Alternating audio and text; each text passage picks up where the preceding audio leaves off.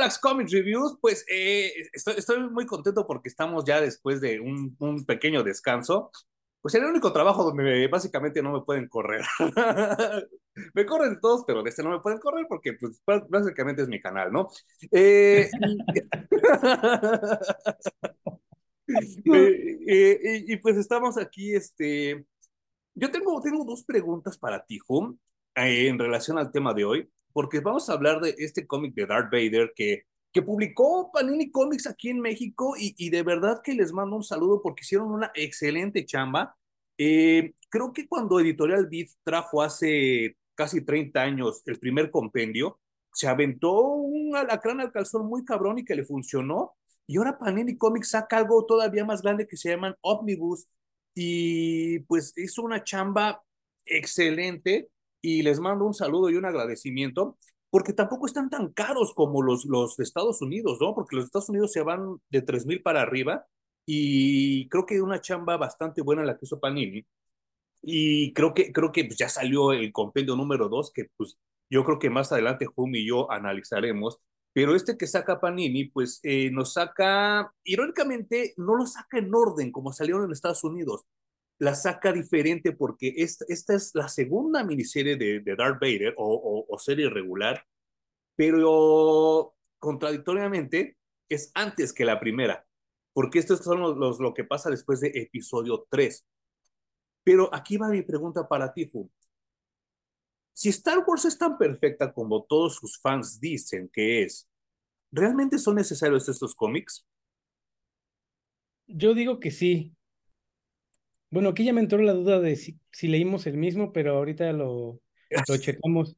Porque fíjate que estaba viendo una tablita con los minutos o segundos en los que participa Darth Vader en cada una de las películas en las que sale de Star Wars. Ajá. Y en donde más tiempo sale es en Rogue One. ¿Cómo crees? Ajá. Y bueno, no es que salga mucho en las películas de Star Wars, también Darth Vader hace como sus apariciones muy esporádicas, ¿no? Y nos encantó un chingo el, el, personaje. Y creo que estas historias lo que hacen es explorarlo mucho mejor Ajá. que lo que hizo George Lucas, por ejemplo, en intentar explorar, explorar el personaje desde niño. Sí, sí, sí, sí. Eh, es que mi pregunta va en función en eso. Eh, tú, tú lo acabas de comentar muy bien. George Lucas nos aventó tres películas, de las cuales dos son aburridísimas, episodio 1 y episodio 2, y en el episodio 3 como que ya por fin se acordó de qué se trataba la saga y nos cuenta realmente lo que pasa con Anakin Skywalker. Pero yo le comentaba hace poco a un compañero de ahí, de, de, de, de TV donde estaba yo trabajando, ¿de verdad era necesario tres películas para explicarme por qué un cabrón se hizo malo?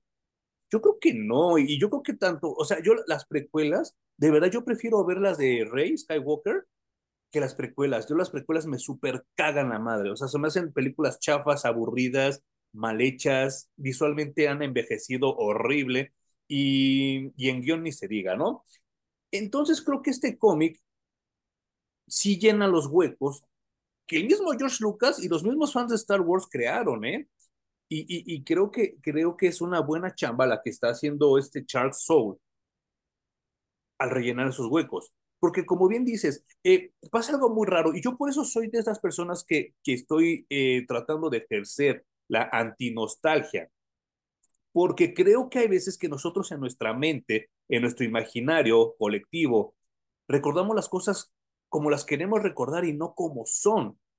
Y entonces de repente ahorita todos me dicen, no, es que el verdadero protagonista de Star Wars es Anakin Skywalker. Yo les digo, no, estás güey. Toda la vida fue Luke Skywalker que ya de repente en el camino te lo quisieron desviar a Darth Vader, es algo muy diferente, pero realmente el protagonista era Luke. Y entonces, como bien dijiste ahorita, Darth Vader aparece muy poco en la película, es más, en la trilogía aparece muy poco, sin embargo se queda en nuestro, en nuestro inconsciente colectivo y creemos cosas que no sucedieron. No sé si sea parte de, de una transición social de... Obviamente Luke Skywalker es el héroe producto de épocas más eh, inocentes. Sí, claro. Después, si tú recuerdas, en varios de los medios vimos un viraje hacia los villanos y a que la gente, la, gente joven prefería a los villanos, ¿no? Sí. Que también me hace muy meco, ¿eh? no sé, porque según yo sí es un proceso social en el que es como ya estuvo de que nos estén viendo la cara. ya, ya se les acabó No More Mr. Nice Guy. Hasta hay dichos como ese, ¿no? Sí, claro. Y, y ya soy yo por mí mismo y váyanse todos a la chingada. Y creo que en la sociedad se reflejó muy bien porque era con estas frases como de que el que no tranza no avanza, eh, primero yo, después yo y el último yo, si yo estoy bien me vale madre todos los demás, etcétera, etcétera, ¿no? Que son actitudes básicamente de villano. Sí, claro. Y que sabes qué, ¿te acuerdas que a nosotros en los noventas nos tocó esta época de los antihéroes y de los héroes que eran como más rudos? Y en vez de Thor, vendía más Thunderstrike y War Machine vendía más que Iron Man y US Agent vendía más que el Capitán América también porque eran más rudos. La temporada de oro de Punisher es los noventas, güey. Después no ha podido levantar tanto como en aquel entonces, ¿no? Y de hecho ahora tienen problemas, no saben qué hacer con el personaje, ya hasta le quitaron su logo eh, distintivo de la calavera en el pecho. Y ya lo convirtieron en el jefe de, de Hunt. Y dicen que no están malos esos cómics, ¿eh? A ver si luego los leemos. Qué bueno, sí deberíamos. Pero sí, según yo, socialmente fuimos para allá, para los villanos. Luego ya como que estamos preguntándonos si realmente nuestros valores más importantes están allí o deberían estar en otro lado, ¿no? Sí, no manches. Y, y, es que mi, mi, mi, mi, inquietud va en función a esto, ¿no? Eh, con He-Man pasa lo mismo. Eh, cuando sale esta, esta nueva serie de Netflix, eh, escrita por, por Kevin Smith, que para mí es hit or miss, ¿eh? Para mí o escribe muy chido o escribe muy mal, pero afortunadamente esta la, logra y lo, lo, hace muy bien. Eh, la gente empieza a decir, no, es que la caricatura de los ochentas era más chida y bla, bla, bla, bla, bla, bla. Y no es cierto, la caricatura de los ochentas es horrible, es aburrida, es, es, es para pendejos, ¿no? Y, y ahorita ya esta caricatura de Kevin Smith está bien escrita, está bien estructurada, le da un equilibrio a todos los personajes y todos lucen porque en la anterior nada más lucía He-Man y Tantán, ¿no? Y, entonces como que recordamos las cosas de manera diferente a la que fueron. Y creo que con Darth Vader pasa lo mismo. Eh, creo, creo que sí llega el momento donde exacerbamos las capacidades visuales de un personaje cuando en la cinta no tiene tanta injerencia. Es más, en la trilogía no tiene tanta injerencia. Pues no, porque en realidad es que como tú dices, los protagonistas de Star Wars, también eso es algo que descubrieron o vienen a descubrir hasta ahora. En realidad era el movimiento social contra el, el imperio. Ese era el protagonista, güey. Claro. Que dio la casualidad de que se vieron envueltos estos personajes en ese conflicto y nos platican esa pequeña parte de la historia. Pues bueno, está chido, ¿no? Y yo creo que, de hecho, las secuelas, el episodio 7, 8 y 9, Ajá cojean justamente de eso, de querer poner como protagonista un apellido de un personaje principal, y por eso son tan malas. Eh, si a mí me preguntas, después de la trilogía original, ¿cuál es la mejor película de Star Wars? Y para mí es Rogue One. Claro. Básicamente retoma, el protagonista es el conflicto y te, te, platica la historia de los personajes que se ven envueltos en este conflicto y por eso resulta ser tan buena, o al menos eso es lo que yo creo.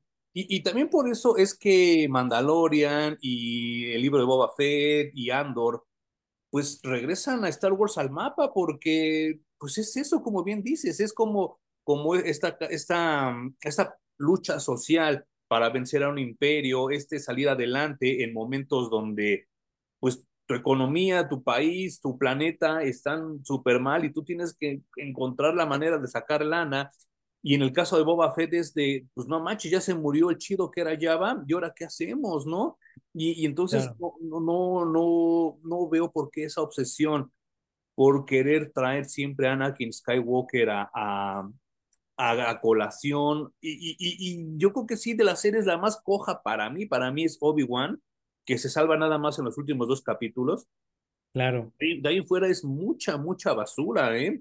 Que es, eh, no sé cuántos episodios fueron, si seis u ocho. Ocho, creo. Pero es como tú dices, no necesitas ocho episodios para contarme la resolución de un conflicto que ya todos conocemos y que nos ha quedado muy claro durante muchos años, güey. Sí, no manches. Entonces, venir a finalizarlo con tantos, tantos episodios no tiene sentido.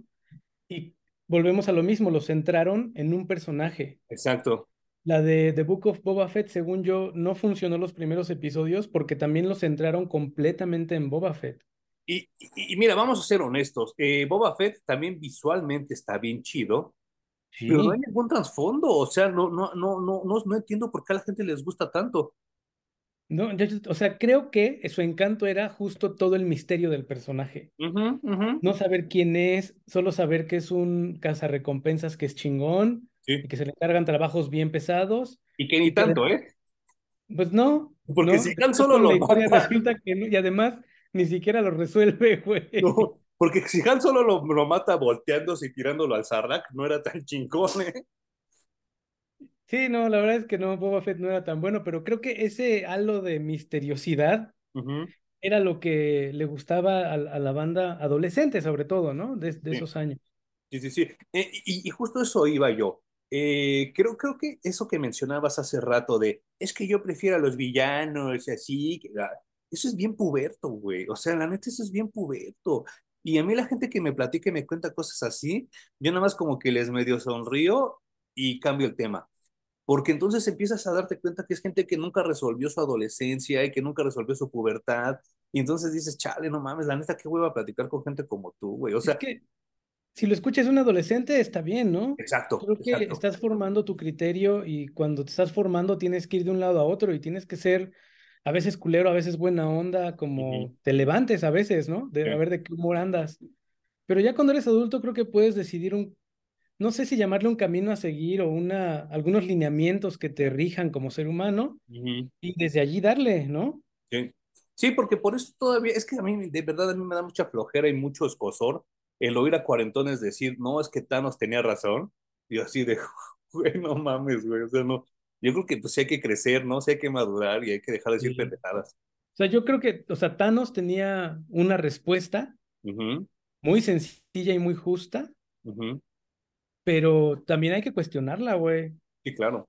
O sea, hay que, hay que, hay que pensar si realmente es esa, si no. O sea, quedarse nada más en el Thanos tenía razón y ya. Parece como, güey, qué autoritario y qué.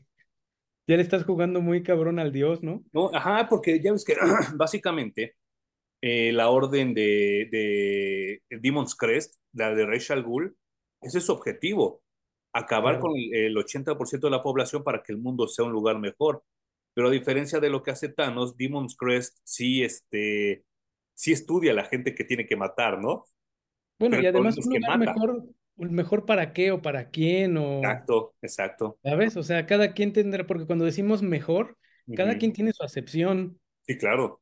Porque yo me acuerdo que platicaba con amigos que me decían, es que quiero ganar más dinero y le decía, ¿para qué, güey? Pues para vivir mejor. Yo le preguntaba, bueno, pero para ti, ¿qué es vivir mejor? No, pues tener una ya la tienes. Tener un carro, ya lo tienes. No, pues tener un... Cuando le iba diciendo así cosa tras cosa tras cosa de ya tienes, ya tienes, ya tienes, terminó diciendo, no, pues comprarme cosas nuevas. Mm. Güey, o sea, ya desde allí no te cuestionaste para ti mismo qué es mejor, ¿no? Claro, claro. Y bueno, eh, dicho sea eso y aprovechando, yo quiero agradecer mucho, mucho a la gente que nos está escuchando, porque de, verdad que he tenido unas, un par de semanas bien rudas en cuestión laboral. Y de verdad yo le agradezco mucho a la gente que, que se toma el tiempo de oírnos, de, de, de, interactuar con nosotros, la gente que nos escribe, la gente que nos ve. Si estás en YouTube, nos estás viendo, si estás en Spotify, en Amazon o en Apple Music, eh, pues nos estás oyendo y te agradezco mucho porque eh, creo que, creo que eh, el, el, dar, el prestarnos tu oído es algo que se tiene que agradecer mucho y, y, que yo espero que en algún futuro tenga una autosustentabilidad este canal porque yo sí sé para qué quiero más dinero y quiero más dinero para más cómics. Tú sí lo tienes claro, güey. Sí, yo sí lo tengo claro porque sí hay muchas cosas que quiero leer y, y afortunadamente el dólar ha bajado, pero eso no quiere decir que los cómics hayan bajado de precio, ¿no? Claro. Y que sí necesito más, más lana. Bueno, güey, si Panini sigue haciendo la chamba que tú mencionas que está haciendo como con Darth Vader, sí. seguramente cada vez tendrás cómics más pendientes por adquirir. Yo, yo estoy como muy, muy este, ansioso de, de saber qué ómnibus va a traer de Marvel, porque sí hay varias cosas que podría traer, ¿no? No, y, además Panini es el que está diversificando mucho más en cuanto a traer contenido editorial de todos lados y de todas las cosas, güey, ¿no? No está diciendo nada más voy a traer esta casa editorial o nada más esta.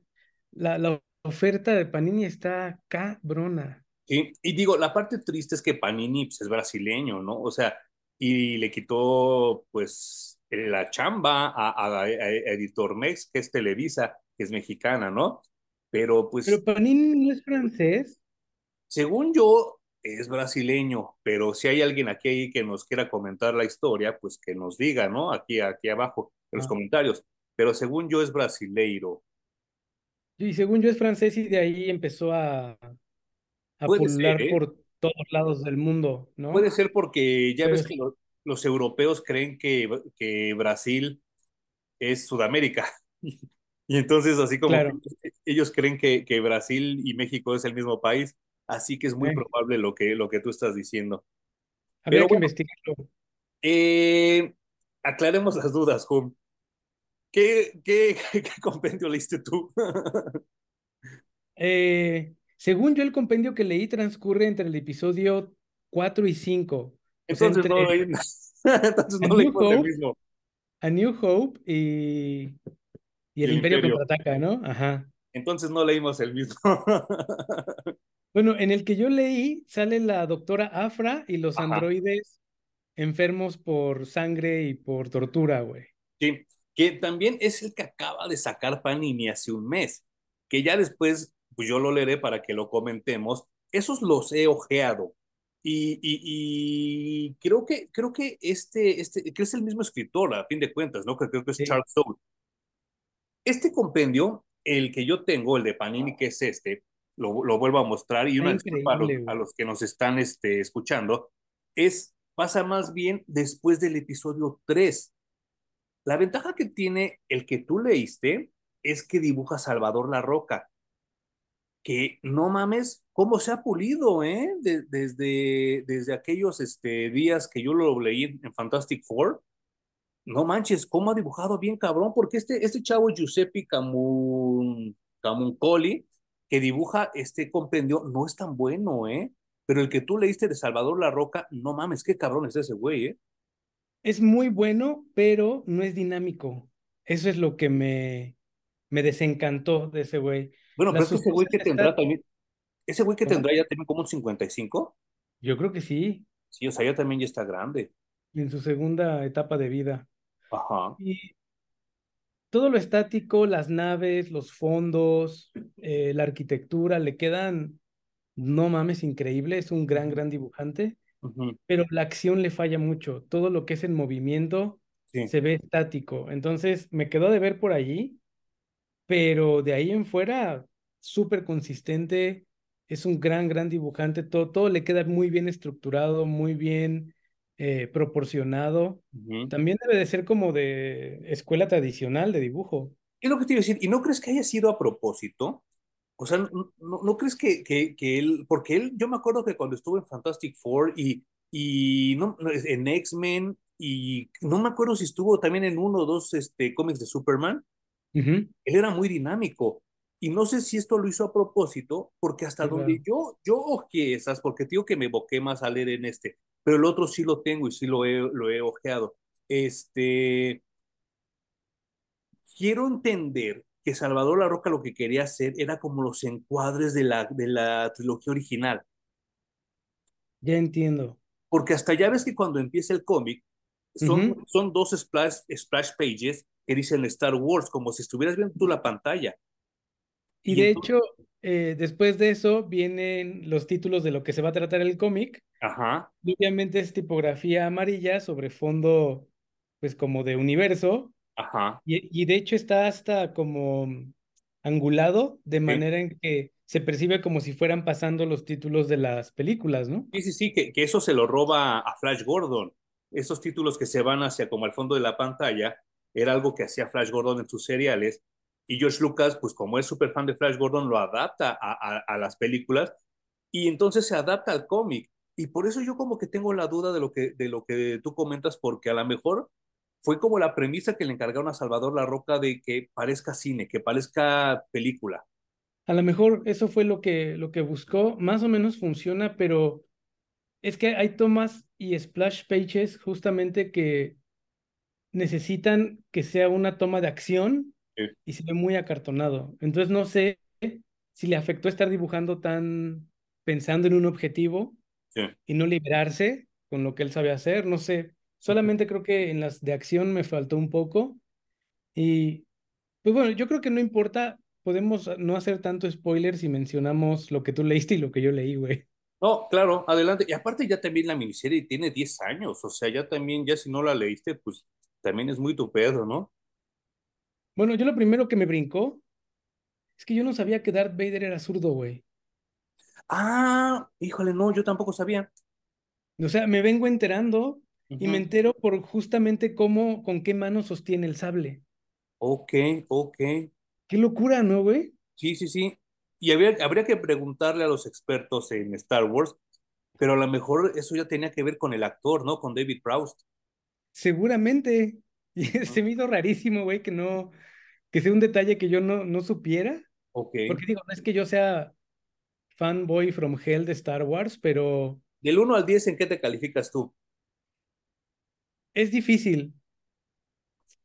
Pero si decimos que el 10 son los fans de los que nos quejamos, yo soy como un 6. Ok, yo creo que yo soy como un 4. Pero, pero sí, este, sí, sí, sí, sí. Eh, es que, ¿cómo decirlo? Son películas que disfruté mucho cuando yo era niño. Eh, las que me tocaron de adolescente, que fueron las precuelas, las odié, las detesté.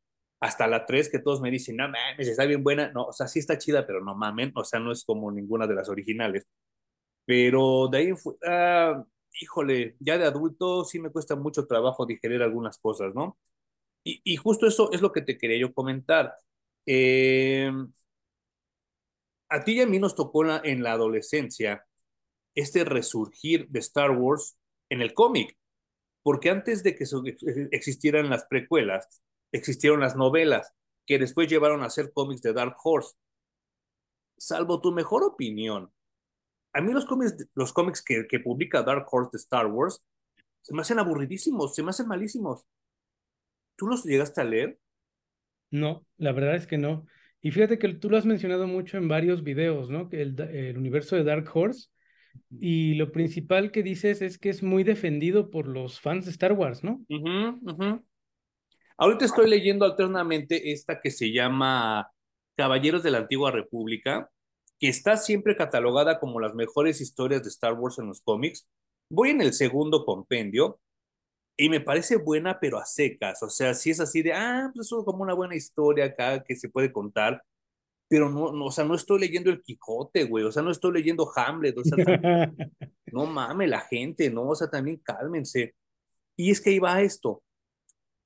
Yo sé que Marvel es mucho, mucho más poderoso que, que Dark Horse y se nota.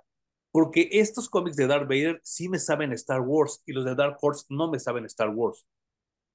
Ah, bueno, y también lo que te alcanza a contratar de escritores, de dibujantes, de coloristas, güey. O sea, el poder económico es completamente distinto y en la calidad se refleja, ¿no? Yo no sé en qué momento Dark Horse se hizo de esos derechos. Seguramente en el momento en el que estaban muy baratos y nadie los quería, güey. Los noventas. Y pues por eso es que sacaron tanto, tanta, tanta producción. Era, en ese entonces, era muy de nicho, ¿no? Era se lo vendían a unos cuantos fans de Star Wars, que yo creo que cuando hicieron este estreno de la edición especial, volvió a explotar el fandom de, de Star Wars, y fue tres años o, o, dos años antes de estrenar el episodio 1. Sí, claro. Y como todos sabemos, George Lucas se ha caracterizado por ser un genio de la mercadotecnia. Entonces supo explotar perfectamente toda esa ola de revival de Star Wars durante fines de los noventas. Y nos ha traído hasta ahora, ¿eh? No ha parado. Sí, sí, sí. No. Y, eh, yo creo que, pues, de, de esa generación de directores, donde sale Spielberg, donde sale Scorsese, donde sale Coppola, creo que George Lucas es el más débil. Pero comentan los que saben de cine que George Lucas no le gusta dirigir. A ese güey lo que le gusta es escribir, pero que dirigir se le hace muy pesado y sí se nota. O sea, sí se nota que el güey como que se harta. El cabrón es, un, es una persona muy afortunada. Es un, es un friki que le gustaba mucho la ciencia ficción, era fan de la ciencia ficción. Es un eh, escritor medianamente bueno y que se rodeó de una camada de grandes directores, güey. Entonces, tan afortunado por estar allí, porque sin, sin haber pertenecido a esa generación, probablemente no hubiera pasado nada con George Lucas. Sí, claro, claro. O sea, sería, sería otro más del montón, ¿eh? Y Totalmente. Hay gente que dice que es lo opuesto, que el güey no sabe escribir guiones, que lo que él sabe es crear personajes. Y eso sí lo creo yo. Porque si todos los personajes que hizo, que hizo son memorables, hasta los más chafitas, ¿eh? Por ejemplo, a mí Chewbacca se me hace un personaje chafita. Y la gente lo recuerda siempre, ¿eh? Y es que como buen escritor, el, el güey es muy revisionista, ¿no? Entonces, crea muy buenos personajes, pero también peca de nunca, lo que escribe nunca está listo, ¿no? Y siempre tiene que regresar a reescribirlo, a reescribirlo, a reescribirlo. Y como cineasta se le dio la oportunidad de hacerlo y el güey quiso regresar a, a rehacer sus películas, ¿no? Y no manches. Y, y, hasta puso una moda, porque, o sea, e, eso ya, ya se volvió el pan de cada día de las franquicias ochenteras. Pero es una, es una pendejada, güey. O sea, claro. Cuando escribes te puedes dar ese lujo de regresar y reescribirlo, reescribirlo hasta que... Pero aún así la editorial dice, ya, se cierra la edición y así salió el libro y te jodiste, güey, ¿no? Sí, claro no hay un dato científico histórico que haya que rectificar, las siguientes ediciones salen como se escribieron originalmente. Claro. Pero como es, escritor, justamente si le dan la oportunidad de regresar a rehacer sus películas, lo hace. Y pues por eso tenemos esto de em, release de Snyder Cut y release de Ayer Cut y ya, güey, confórmense con las películas que salieron. Pero es que también estamos, estamos, hay que recordar, Juan, que estamos viviendo la época, la generación de la gente que siempre dice, otra oportunidad, otra oportunidad, y hasta en las fiestas se las cantan a los niños chiquitos.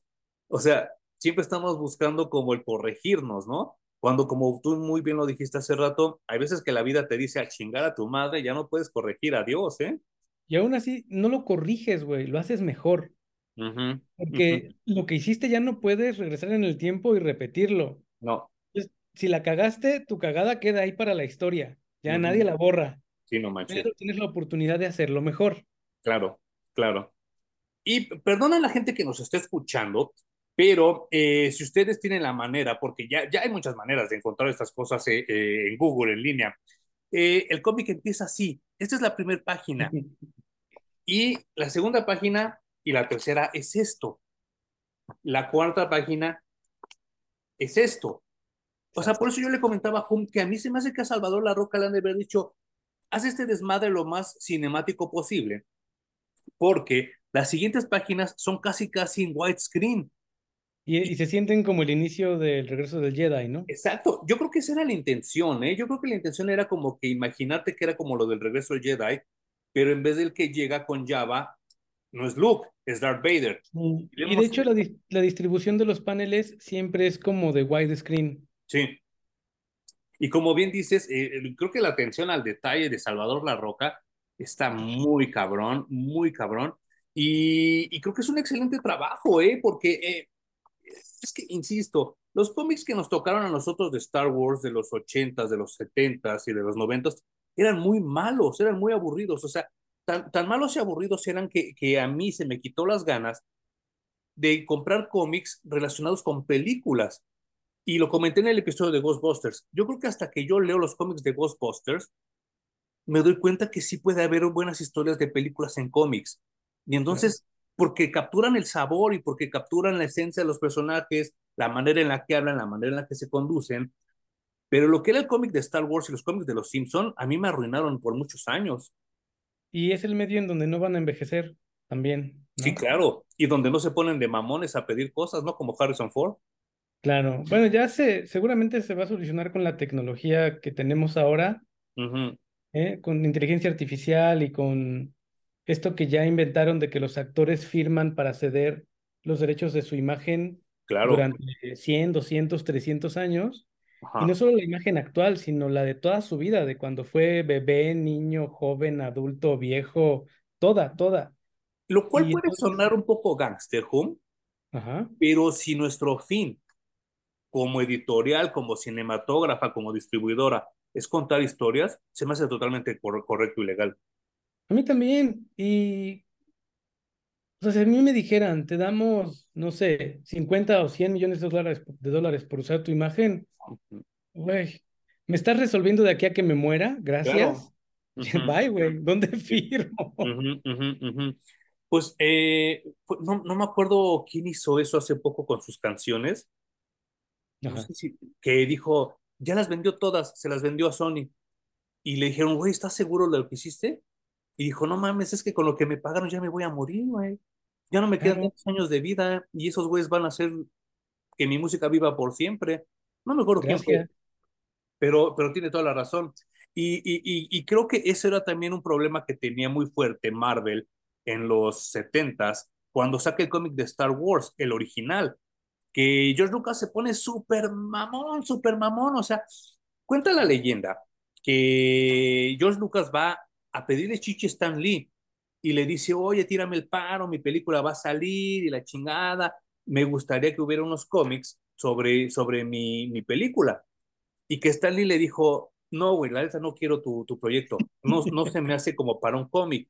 Y que el güey estuvo chingue y chingue y mame y mame y mame y mame hasta que Stanley le dijo, va, güey, pero si voy a agarrar tu cómic, pues mis escritores son escritores y tienen que continuar más allá de tu película. Entonces vamos a tener que empezar a generar personajes que tú no has inventado para que tenga una continuidad del cómic. Y que el güey dijo, sí, sí, sí, sí, sí, pero el sí, sí, sí lo dijo a lo pendejo. Y entonces cuando Stan Lee y su equipo, que era Roy Thomas y este Walter Simonson, empezaron a inventar personajes, George Lucas se encabronó, güey y que por eso este, que ese conejo que a mí me parece genial, que es el Jackson, que es un conejo verde que también es casa recompensas, George Lucas se mega emputa y dice, es que ese yo no lo inventé, ¿por qué está siendo tan popular? ¿Y por qué están vendiendo cómics sobre él y la chingada? Y se emputa y Stanley le dijo, pues te advertí, güey, te advertí que nosotros íbamos a ser personajes, si este güey es más popular que los tuyos, pues no es nuestro pedo, güey. Y por eso ese, ese conejo estuvo como enlatado mucho tiempo, hasta hace 10 años que lo rescató Marvel. Claro. Y bueno, la moraleja aquí, yo les diría, vean cómo George Lucas, incluso George Lucas madura y deja que su hijo, ya muy adulto, salga a hacer sus propias historias y sus, propias, sus propios caminos. Claro. Obviamente esto es dinero y lo termina vendiendo y como quieran, ¿no? Pero cuando eres creador, sí sientes a tus creaciones como algo tuyo, algo que no, no quieres que nadie más toque, ¿no? Claro. Pero como incluso los padres biológicos tienen que decir, lo tengo que soltar para que haga su propio camino de vida y su historia, maduró George Lucas y soltó su universo de Star Wars finalmente. Y creo que siempre, o al menos casi siempre, es en beneficio de la misma historia. Claro, claro, porque le das, le empiezas a dar giros. O sea, primero de 45, después de 90, después de 180 grados, para que al final se cumpla el de 360 y regrese a donde empezó. Y a mí me parece muy bien que hagan eso, con, o sea, que hagan ese tipo de cosas con los cómics y con las películas y con todas las franquicias. Sí, ya vive y respira y jala solo, güey, ya no necesita de ti para, para acotarlo y controlarlo y decirle hasta dónde, ¿no? Y pues de ahí, como tú dices, salen personajes bien interesantes, salen historias como, como estas que leímos en, en los cómics, que rellenan huecos específicamente, ya lo decías tú, y al menos a mí sí me rascan esta cosquilla de que el personaje de Darth Vader a mí se me hacía súper interesante desde siempre, justamente también por lo mismo que mencionaba de Boba Fett, de esta idea de que no sabes nada, solamente ¿no? que es muy malo, que es muy poderoso y que es justo como lo presenta Rogue One al final de la película. Sí que es súper imponente, güey. O sea, ya nada más de verlo la gente se caga de miedo. Sí, no manches. No se tiene que mover ni nada, ni hablar. Ya nada más lo ves e impone. Entonces creo que desde allí ese personaje, yo no digo es mi favorito de Star Wars. Ajá, yo tampoco. Pero sí era un, era un gran, gran villano. Sí, claro. Y, y, y es que vuelva a lo mismo. Visualmente, el güey está muy bien diseñado. Que también yo creo que eso es también mucho, mucho tiene que ver Ralph McGuire que él fue el que diseña realmente a Darth Vader. O sea, George Lucas le da como, como esbozos y Ralph McGuire es el que le da esa, esa como, como particularidad de un casco de samurái, como el respirador, como todo ese tipo de cosas que realmente sí es atemorizante. O sea, yo, yo cuando veo las películas de Star Wars de niño, pues yo me acuerdo que hasta mi papá decía, ese güey ha de medir como dos metros, o sea, el actor era bastante alto. güey, sí. Y entonces ver a todos chiquitos y ver cómo ese güey llega y su primera escena está madreando a la gente y carga a un cabrón así como del Undertaker y lo, lo, lo asfixia. O sea, sí es imponente. Pero aquí va mi tercera pregunta para ti, Ah, bueno, es que eh, quería, quería hacer esta tercera pregunta y ahorita me brinco a la cuarta. Eh, ¿Crees que este cómic de Marvel, ya estamos hablando que rellena huecos, es fanservice? Tiene que serlo, güey. Es que ya lo has dicho tú y lo reafirmo yo también. El fandom de Star Wars es demasiado complicado, güey. Muy picky. Entonces le tienes que dar eh, ese fanservice a esa banda súper tóxica y también que se sienta fresco, que se sienta nueva la historia para todos los lectores que se están subiendo apenas a, leer cosas de Star Wars. Entonces, sí tiene que ser fanservice y todo, todo lo que veas de Star Wars, si no lo tiene, fracasa. Claro. Y, y aquí es donde va mi otra pregunta. O sea, eh, Jackson, el conejo verde, él fue muy famoso, muy famoso en los, en los 70s. Tan, tan es así que George Lucas exige que lo maten. Y en, una, en un episodio se muere, pero ya sabemos que no se muere porque regresa en estos cómics de los 2000. En los 90 aparece Mara Jade, que también, no, que Mara Jade, Mara Jade, Mara Jade, la mamada, hasta la siguen pidiendo, ¿no? En los 2000 aparece Ahsoka Tano. Y ahorita en este cómic aparece la doctora Afra. Y estamos hablando de cuatro personajes que no inventó George Lucas y que son ultra mega super populares con la banda. Entonces estamos hablando de lo que tú muy bien dices, que la franquicia ya tiene pies. La franquicia ya se va más allá de George Lucas y está súper bien. Pero eh, hay banda que dice, no, no mames, es que yo me quedo con los core, con, con el núcleo. Y creo que también esa banda es bien toxicota. Es, esa banda que no deja ir, como George Lucas, güey. No, no quiere que le toquen a sus personajes ni que avance nada. Querer congelar algo en el tiempo y mantenerlo en una burbuja en donde no le pase absolutamente nada, güey. Eh, es una manera de existir, sí, pero me parece muy triste.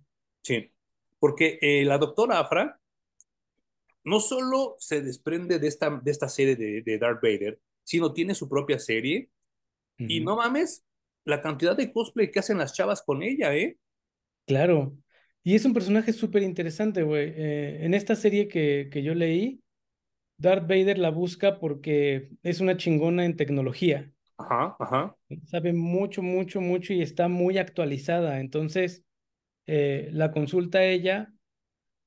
Me gusta mucho, en general les voy a decir de qué trata la, la parte que yo leí. Y es que cuando termine el episodio 4, el emperador y pues básicamente toda la banda del emperador está muy enojada con Darth Vader porque básicamente él fue el que permitió que ocurriera la destrucción de la estrella de la muerte. Ok, sí, sí, sí. Entonces le dicen, güey, la cagaste. Con todo lo chingón que dices que eres y bla, bla, bla, pues tienes que volver a demostrar tu lugar en el imperio porque pues, todo el mundo te ve como un pendejo, ¿no? Y entonces Darth Vader lo que tiene que hacer es capturar a los rebeldes y a, además chingarse con castigo ejemplar al morro que destruyó la estrella de la muerte, llámese Luke Skywalker, ¿no? Que parece entonces él no sabía, ¿verdad? Que era Luke. No, en este nada más sabía que tenía que encontrar al morro que iba piloteando la nave para chingárselo. Y la, historia eh, lo va llevando hasta que se entere quién, quién es y lo va a buscar y bla, bla, bla. Y es Boba Fett, ¿no? Boba Fett el que va de chismoso. Ajá, entonces aquí retoman estos personajes de los que no sabíamos nada y los incluyen en estas historias y además de llevar a Darth Vader a otros lados y darle nuevas voces, pues también está, como dices, Boba Fett, o está Han Solo, o está la princesa Leia, y todos aparecen. Obviamente no hay mucho espacio en donde moverse, porque las siguientes películas ya están contadas, ¿no? Hay cosas que no puedes hacer con los personajes, pero aún así relatan historias muy interesantes y la doctora Afra ayuda a Darth Vader todo el tiempo y ella despierta a dos androides que eh, dentro de su conciencia, porque ya no solo funcionan como autómatas, ¿no? Repitiendo órdenes, sino que tienen programación en la que disfrutan matar y torturar seres humanos. Ok. Entonces, creo que es una historia de puros villanos, güey. Y, está súper chido porque eh, creo que una parte que sí, creo que tiene Star Wars y no tiene ninguna otra franquicia y de verdad que yo creo que es lo que a mí me mantiene siendo fan de Star Wars, son los droides a mí todo lo que tenga que ver con robots, no mames cómo me raya y me alucina todo ese desmadre. Y estos son, ¿no, Hum, los que estás mencionando? Sí, básicamente es un C-3PO que está pintado de negro, está súper chingón. Y un modelo, pues muy parecido a R2D2. No me acuerdo cuál es el, número del modelo de androide. Ajá, ahorita por eso, me, por eso me califico muy bajo en escala de, de fan de Star Wars. Sí, no, no, no, no yo también, ¿eh? Pero con trabajos me sé el modelo del, del, del, carro que manejo, güey. Sí.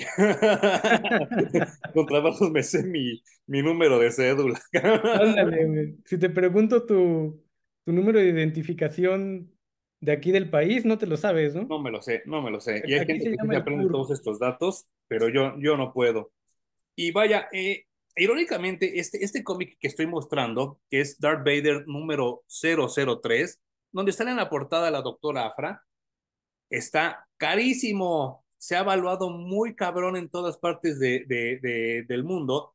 Y esta edición de Panini también se hizo cara. O sea, también está difícil de encontrar el número 3. ¿Qué, ¿Por qué es su primera aparición? Es la primera aparición de la doctora. Y entonces también como que pues ya por lo mismo está súper evaluado. Y a mí me costó como mucho trabajo encontrar este número, número 3, pero ya lo, encontré sin broncas. Pero quería mostrarles también a la gente que nos está escuchando, por favor pongan Darth Vader número 1, pero pongan portada de México. Esta portada la hizo un dibujante mexicano y se la publicó Panini, lo cual me da una envidia brutal. O sea, si es así de no mames, cómo lo logró ese cabrón. Y aquí está esta portada y creo que son otras dos que publicaron exclusivamente para México. Eh, estas portadas, irónicamente, las encuentras por todos lados, ¿eh? Como que muy poca gente sabe que nada más salieron para México. Y yo estoy tratando de buscar las otras dos, porque, no manches, la neta, está bien chido que aparte de que estás creando y estás alimentando un fandom, estás dando chamba a los dibujantes mexicanos, ¿no? Y reconoces que el mercado es tan grande como para vender portadas variantes, ¿no? Hechas para, para, ese, para ese país en específico. y, y sí, o sea, México como país se ha caracterizado por darle cabida y salida, no solo a franquicias como Star Wars, sino a cantantes de todos lados, actrices, actores, escritores, de lo que sea, güey. Somos una gran plataforma y, y, somos muy consumidores, sobre todo de cosas gringas durante los últimos 50 años. Durante los últimos estamos mirando ya hacia Corea, Japón. Justo eso te iba a decir. ¿no? Ya, ya está cambiando un poco. Al nivel de que en Estados Unidos, en algunos lugares son más grandes las estanterías de manga que de cómics. Pues te acuerdas la tienda que entramos en Texas, que creíamos que era de cómics y era de puro manga. Sí, y ahora ya la gente de cómics eh, la he visto publicar de vez en cuando fotos de los de las librerías como Barnes Noble, que ya también empiezan a tener su sección eh, japonesa, coreana, turca incluso, mucho más grande que la sección gringa, ¿no? Sí, y, y, sabes que está, está, está, bien cagado que, que, pues, ahorita que mencionas lo de Corea, mucha gente se quejó de que los boletos de Bad Bunny estaban en 13 mil pesos para el Estadio Azteca. Ayer fue el concierto de Blackpink donde los boletos estaban en 15 y 20 mil pesos, pero nada más para que se den un quemón, ¿no? De si, si Corea está o no dejando dinero. Bien cabrón, güey. Y la gente paga lo que sea, eso a mí me rebasa mucho. Quizá también tiene que ver con la edad, ¿no? Así de, ya no voy a gastar todo mi dinero en cualquier pendejada, ya. No, yo creo que no. Ya soy más selectivo. Sí, sí, sí. O sea, yo la única manera en la que podría gastar eso es, o sea, pudo haber sido Michael Jackson. De ahí en fuera creo que no, ¿eh? Claro. Sí, no. No, definitivamente yo no lo hubiera pagado. Es que ni, ni en nuestro momento en el que disfrutábamos música moderna, Ajá. Michael Jackson no cobraba tanto, güey. No, no, no, no, no. era caro ir a ver a Michael Jackson, pero no a estos niveles. No, no, y, y, y vaya, eh, creo que tú y yo nunca tuvimos la oportunidad de ver, por ejemplo, a Caifanes en vivo, juntos. Sí. No, o sea, yo no, ah, yo no. Yo no y juntos menos. Pero también llegó el momento donde ya nos daba hueva, ¿te acuerdas? Que dijimos, no, mejor esa lana la gastamos en otro pedo y ya de repente un día ya no hay Caifanes. Y me acuerdo que tú y yo fue así de fuck. no eran para siempre, güey. claro, claro, porque es que también creo que ese es un error de nuestra generación.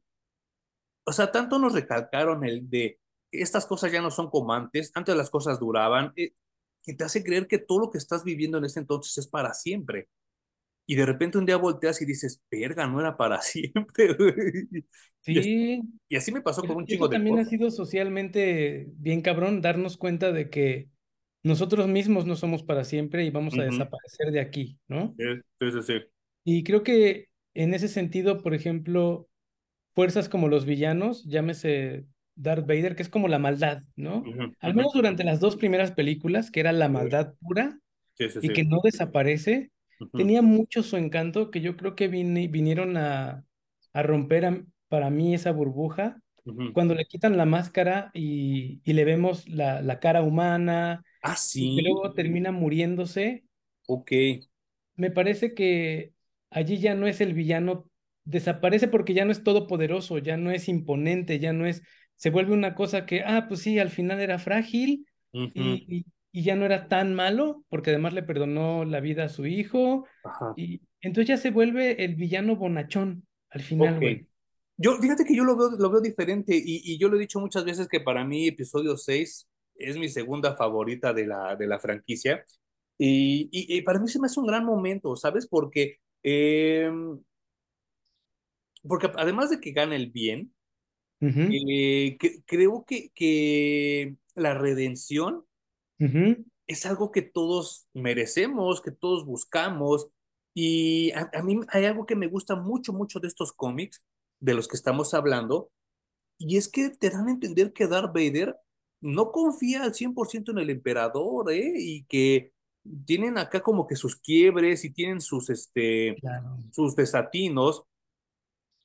Y también te da a entender que Darth Vader no estaba tan convencido, una, de ser Jedi, y dos, de unirse al lado oscuro.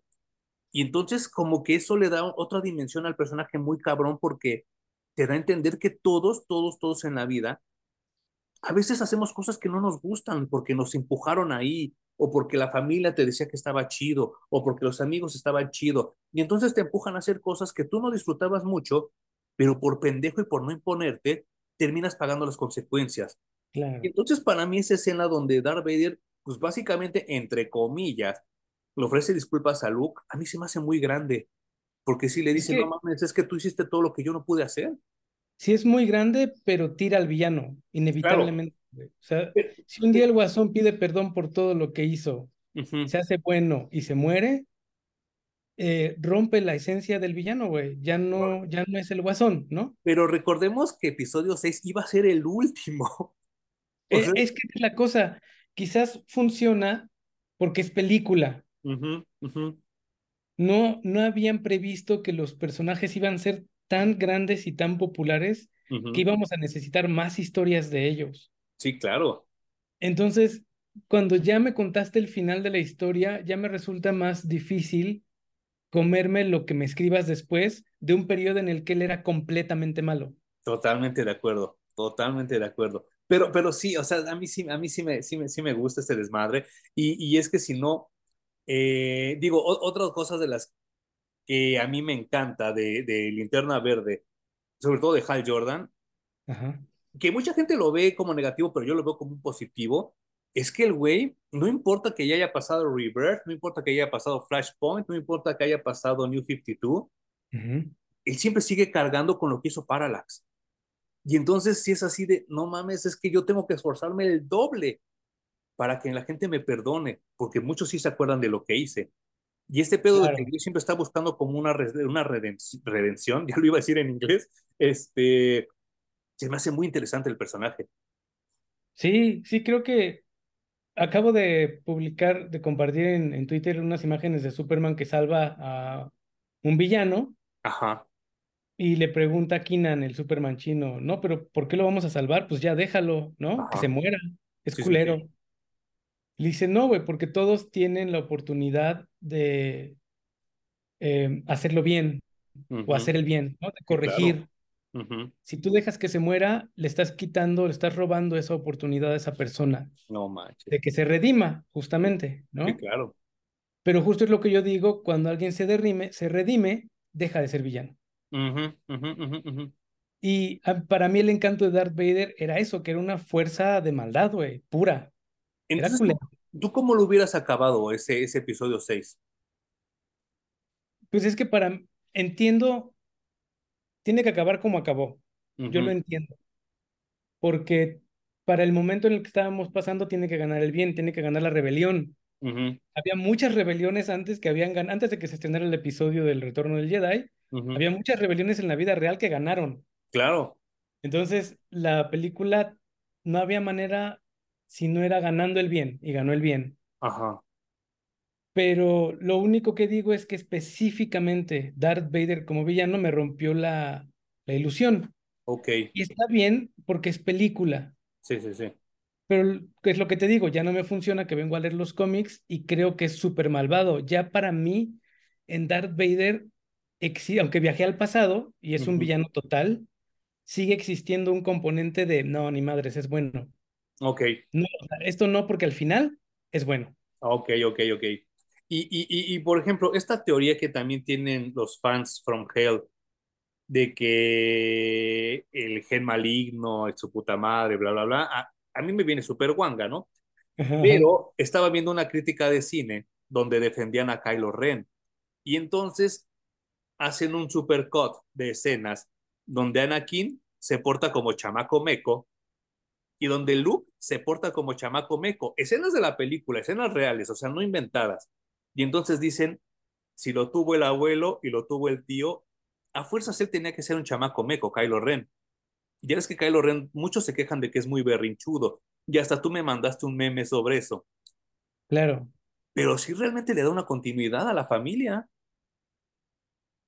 Sí, sí, creo que sí, aunque no soy psicólogo, ni mucho menos, ¿no? Pero un niño berrinchudo cuando crece como adulto va a tener cierto tipo de familia. No a fuerzas va a repetir el mismo patrón. Pero es esto como que los padres fuertes generan hijos débiles. Ok. Porque obviamente son sobreprotectores y ellos absorben todos los madrazos para que sus hijos no sufran y generan hijos débiles. Sí, claro. los hijos débiles muy probablemente generen hijos fuertes. Porque como el papá es débil, ah. el niño aprende a darse en la madre solo. Ok. El papá no va a ir a cubrirte por nada, güey. Entonces, eh, en esta tradición de familias, que yo creo que sí es así, una cosa genera lo opuesto. Ok. Yo creería que debería de ser distinto el árbol genealógico de, de los Skywalker en, de lo que es lo que estamos hablando en este momento, ¿no? y además, Kylo Ren no es hijo de Luke. Claro. Kylo hijo de Lea y además tiene como padre a Han Solo. Entonces tiene que resultar algo, es decir, hagan lo que quieran fans de Star Wars, siéntense mejor a, leer libros de psicología y de familia y de niños, y entonces se pueden a debatir por qué sí o por qué no Kylo Ren hace berrinche, ¿no?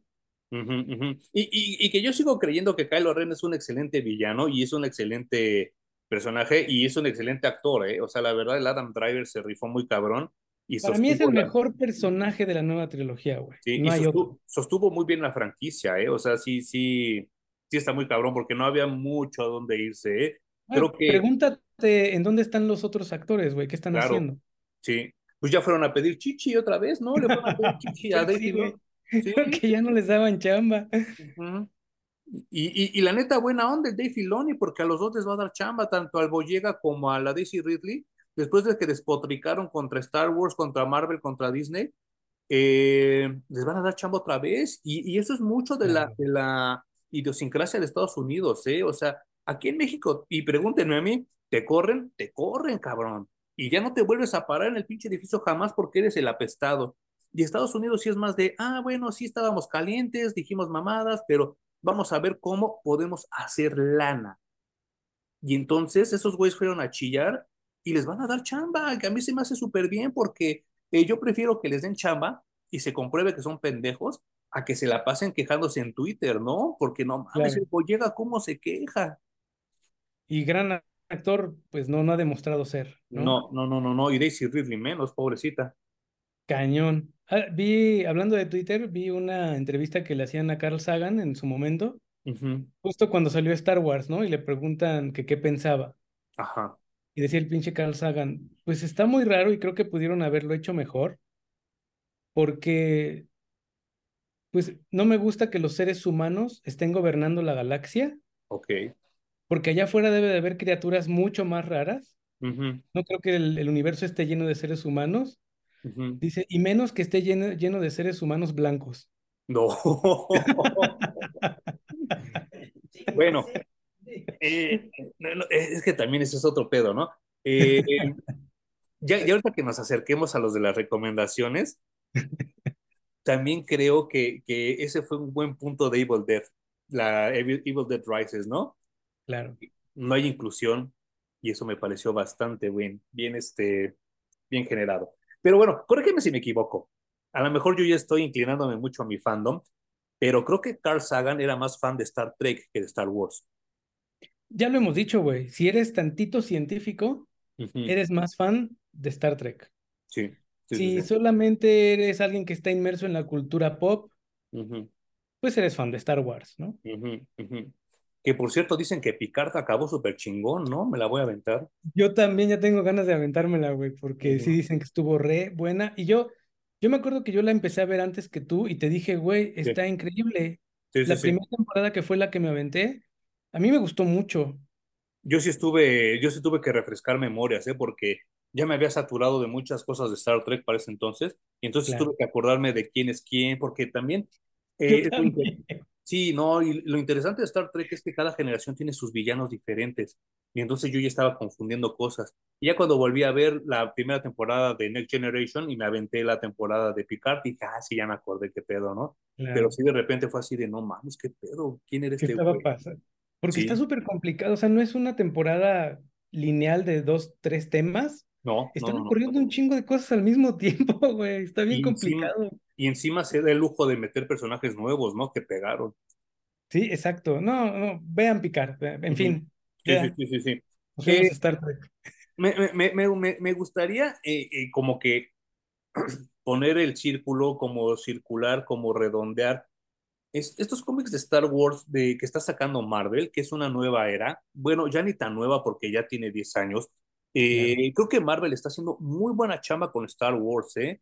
está llenando los huecos que deja George Lucas, que deja eh, Fox, que deja pues, el mismo Star Wars, ¿no? Porque no es una, una, no es una franquicia coherente, no es una franquicia cohesive en español, ¿cómo sería? Como... Quizá consistente. Consistente, muchas gracias.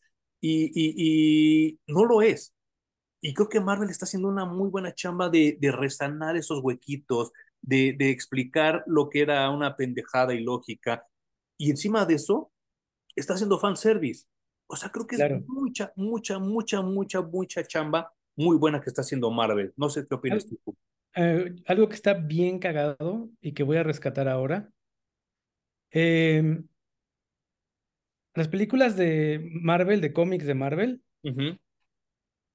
están chidas, pero tú y yo sabemos que los cómics son un universo mucho más rico. Mucho mejor.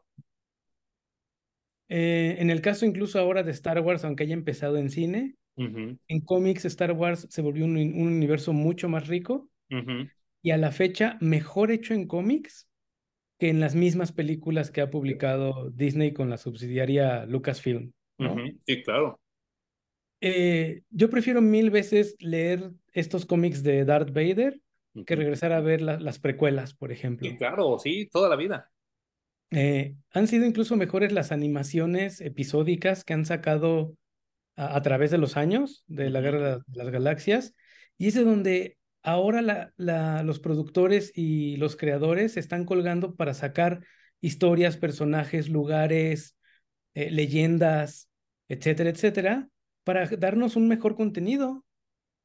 ¿Viste el episodio, bueno, el especial navideño que sacaron del Lego de Star Wars?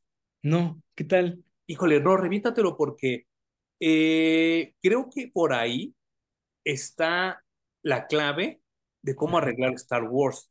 Porque Rey se encuentra como un cristal y entonces ese, con ese cristal viaja en el tiempo y empieza a ver todo lo que estaba pasando pues desde el episodio 1, ¿no?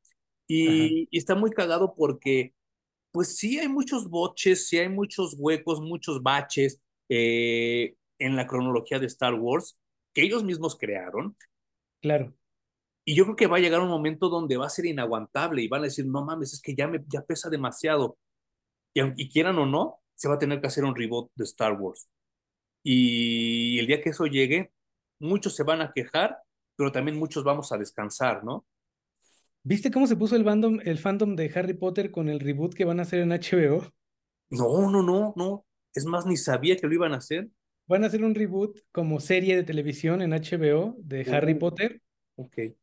Y entre los fans que les gusta Harry Potter y que no quieren y piensan que no es correcto hacer un reboot en estos momentos, y los progres que odian a la autora del libro porque es... Eh, es homofóbica, ¿no? transfóbica. Transfóbica, sí. Eh, no quieren y están tirando un hate terrible. Va a ocurrir, ¿no? De cualquier manera va a ocurrir, como va a ocurrir en algún momento, como dices, el de Star Wars, pero un escritor chingón te arregla Star Wars sin meterse con el tiempo. Sí, yo creo que sí. Y a mí ya también me llenó un poquito el hígado de piedritas esta solución de Flash. Viaja al pasado y arregla todo lo que hicimos. sí. Porque, o sea, tú y yo lo hemos visto como solución en muchas, muchas historias, no solo en los cómics, ¿no? En las películas, en series de televisión.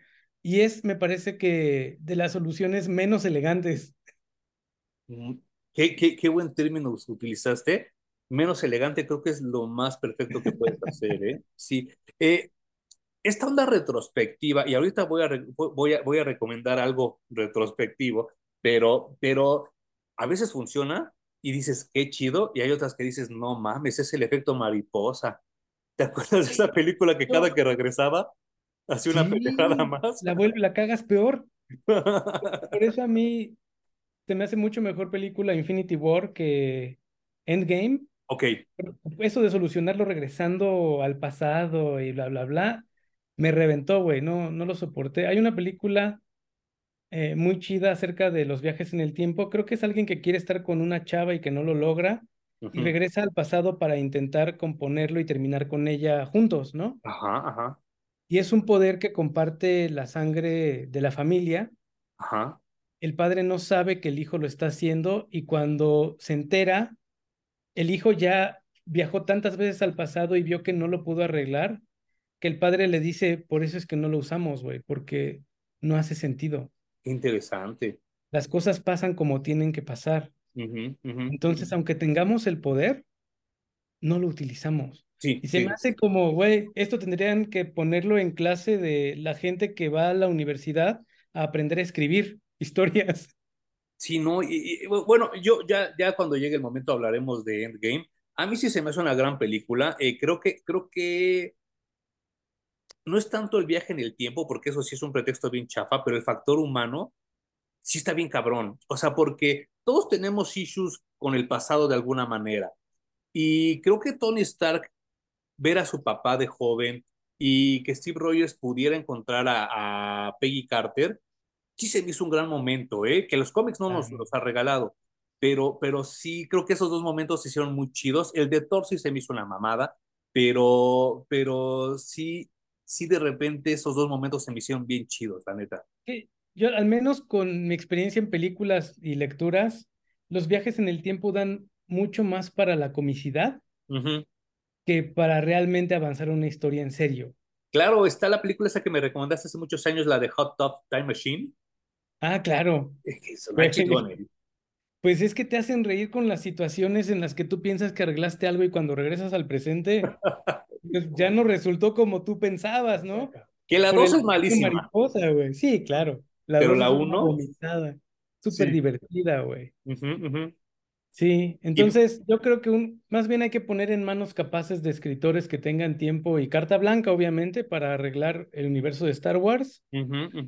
Y ya nos demostraron que el camino es vámonos por otro tipo de personajes. Y claro. Historias que ocurren aparte de la línea sanguínea de Skywalker. Y, y, yo creo que eh, es que vuelva a lo mismo, o sea, yo creo que una, una serie sobre Luke estaría bien. O sea, una, una línea de tiempo sobre Lando Calrissian estaría bien. Pero ya seguir y diciendo es que no, es que la línea Skywalker y los midichlorians y mamadas esas, no mames, te estás disparando tú solito en el pie. Exacto. Sí, sí, sí, es como... Em, no, ya iba a decir una pendejada y además me iba a meter con la Biblia, güey. mejor me voy a brincar y... no, no, nos van a funar. Exacto. Entonces creo que eh, una serie de Luke Skywalker no se me hace un personaje tan interesante, güey, ¿eh? O sea, no sé qué más me podrían contar. Creo que con Han solo le iban a atinar bien si me contaban sus años en los que él era un contrabandista hecho y derecho. No cuando ya se redimió, y, se redimió y se hizo bueno con la rebelión, sino cuando de veras era un hijo de su madre. Sí, sí, sí. Ah, no mames, ya me hacía mucha falta echar chisme contigo, Jum. Sí. ya nos hacía falta el chisme. Y el, echar el chal. Chingado lavadero. Es que yo te decía que Luke Skywalker se me hace como, como que sí nos hace falta, porque e, esta versión que nos dieron de Luke Skywalker amargado y ermitaño de J.J. Abrams fue muy mala. Pero yo cuando lo vi en el final de Mandalorian temporada 2, dije, sí quiero más de este Luke. Ya, ya sé, o sea, la historia de Luke después del episodio 7, ¿no? No, 6. 6. 6. Sí, porque ¿qué, ¿qué, hace él siendo lo que parece ser el último Jedi, no? Sí, claro. Que, también hace poco un, un, compañero, este, digo, de trabajo que me puse a debatir con Star Wars, te dan a entender que sí realmente Luke no es el último Jedi y Rey menos, porque ninguno, es más, te dan a entender que ni Anakin termina bien su entrenamiento de Jedi. Así que realmente el último Jedi, quién sabe quién fue. Es que ahora, ahora, ahora sí me voy a meter un poco con la Biblia, pero es más o menos como esto. es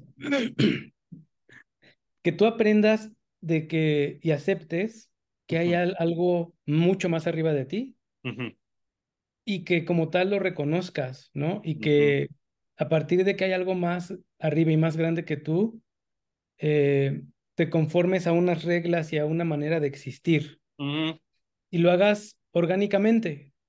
Básicamente muchas de las religiones así pasaron, ¿no? Claro.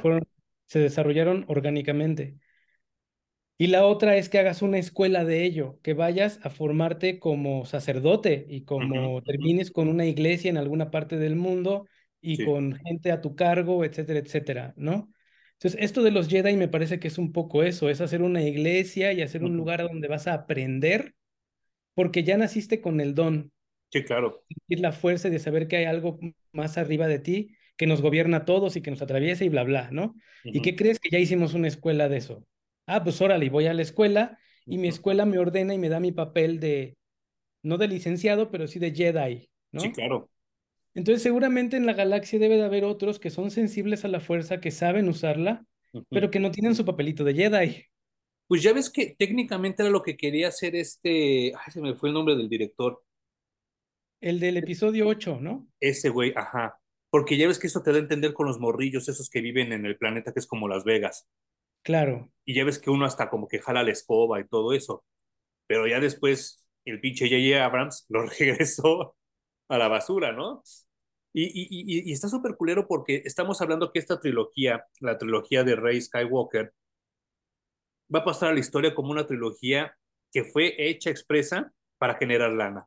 Y entonces no tiene nada de corazón. Claro, de hecho, perdón, regresando un poquito, es que es, es la orden de los Jedi sí. ¿no? Así como hay franciscanos, anglicanos, lasallistas, bla, bla, bla. Sí, sí, sí. Esta era solo una orden. Entonces creo que por allí funcionaba mucho mejor la segunda parte de la trilogía y que a mí es, para mí es donde establecen eh, el mejor momento de Kylo Ren como personaje. en oh, sí, no, no, no, no, no. Esa, esa, esa película tiene muchos, muchos, muchos errores muy malos. O sea, pero a Kylo Ren lo, lo, lo super exponen al mejor nivel, ¿eh? Porque es lo que decíamos hace rato del cómic de Darth Vader, o sea, si Darth Vader se subleva ante, ante el emperador, pero dentro de él dice, este güey está bien pendejo, no manches. Claro. Y, y, y, y Kylo Ren sabe perfectamente que quiere como que más o menos seguir lo que hizo Darth Vader, pero sabe que Snoke es un pobre pendejo. Y ahí se ve en el episodio 7 que lo es, porque lo termina engañando y lo termina hasta matando, ¿no? Claro, y sí, Kylo Ren era don chingón y luego me lo sobajaron bien gacho, ¿no? Sí, sí, sí, sí, sí. En fin, esa, esa trilogía no sé cómo va a pasar a la historia. y ya están preparando nuevo contenido de Star Wars. Y algo que me da mucho, mucho, mucho miedo es que cuando sale la encargada de este universo y le preguntan por la película que está haciendo el Kakita Kakiki, les dice, no, de esa no comentamos nada porque la voz de ese director es única y queremos que haga todo sin que nadie le, le moleste, güey. Yo, yo, eh, híjole, yo no sé a qué dios, a qué demonio, a qué entidad le rece Taika Waititi o Waikata Kikiki. Kakita Kakiki le digo Kakita yo. Kakiki, porque no mames, ¿quién le dio tanto poder? No sé, güey. No sé. Y si Thor, que es Thor, que es muy básico, le quedó de la chingada, o imagínate qué va a hacer con Star Wars. No sé, me da mucho miedo, güey. O sea, yo ya me imagino a, los Stormtroopers echándose pedos. No, no, no, no, no, no, no, no, no, o sea, va a estar bien culero eso, pero ni modo, ¿no? Pues sí, Dios los tenga en su gloria, fans de Star Wars, porque creo que para ustedes viene todo lo peor. Viene, viene mucho dolor. ¿Algo más que quieras comentar sobre el cómic de Darth Vader? Váyanse a leerlo, güey. Eh, es la mejor versión del personaje después de las películas de la trilogía original. Sí, se lo creo. Y como ya se dieron cuenta, Manuel leyó uno, una temporada, yo leí otra temporada distinta, pero las dos están buenas y parece que no han bajado el nivel, entonces vayan a conseguir todos los tomos. Yo no, he leído lo demás de Star Wars, pero seguramente está igual de recomendable. Y muy probablemente vamos a hacer otro video sobre esto porque hay dos que le tengo muchas ganas. Uno se llama Target Vader y el otro Vader Down, que es mm. cuando los cazarrecompensas se van contra él y no los he leído. Y se ve que está chido, ¿eh? O sea, como que también es que ah, después de los droides, los cazarrecompensas, cómo me rayan en Star Wars, ¿eh? Sí, están bien chingones. y en Vader Down eh, es cuando tiene su cruce con con Han Solo, Luke Skywalker y la princesa Leia antes del Imperio contraataca, ¿no? Ah, sí, ah, fíjate. Ah, pues sí, sí los voy a, los vamos a conseguir y nos, nos los echamos. Sin duda.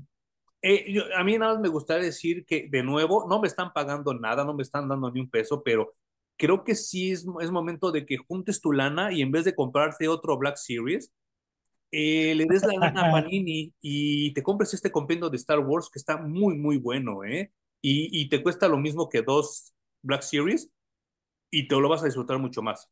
Sí, y a Panini no le cuesta nada mandarnos cómics para leer y reseñar, ¿eh? No, y porque ya vimos que sí nos vieron en el video de Ultraman. Así que, pues mira, los voy a volver a etiquetar. Y sí, este, muchas gracias a la gente de Panini que nos vio y se tomó el tiempo de dividir nuestro video, porque yo no fui y Hum tampoco fue, y ellos lo dividieron. Así que, pues miren, eh, gracias por vernos, Panini y pues están etiquetados también en este, en este cómic. Eh, ¿tienes alguna recomendación para esta semana? Ya la, ya la platicábamos hace unos momentos y fui al cine sin expectativa. Ajá. Es una franquicia que me, da, me ha dado mucho. Creo que es la franquicia mejor manejada de terror de los 80s diagonal 90s. Sí, yo creo que sí y que la, la, que ha la que ha tenido menos fracasos en toda su historia, güey. Y es Evil Dead. Obviamente disfruté mucho el Evil Dead cómico de Bruce Campbell a partir de la segunda película, la tercera obviamente, y la serie que fue una joya. Sí, no manches. Pero yo siempre había defendido que cuando yo vi Evil Dead, la primera película, me moría de miedo, güey. la vida adolescente, la película se llamaba El despertar del diablo. Y de hecho yo iba por la vida diciendo, ¿ya viste el despertar del diablo? ¿Ya viste el despertar del diablo? Y no hablábamos de mucha cosa durante esa temporada, más que del despertar del diablo, porque era una película que asustaba muchísimo, con toda la censura con la que la vimos, güey. ¿eh? Sí, sí, sí, sí. Y luego reencontrarme con ese espíritu de la franquicia ahora, yendo al cine a ver Evil Dead Rise, me encantó.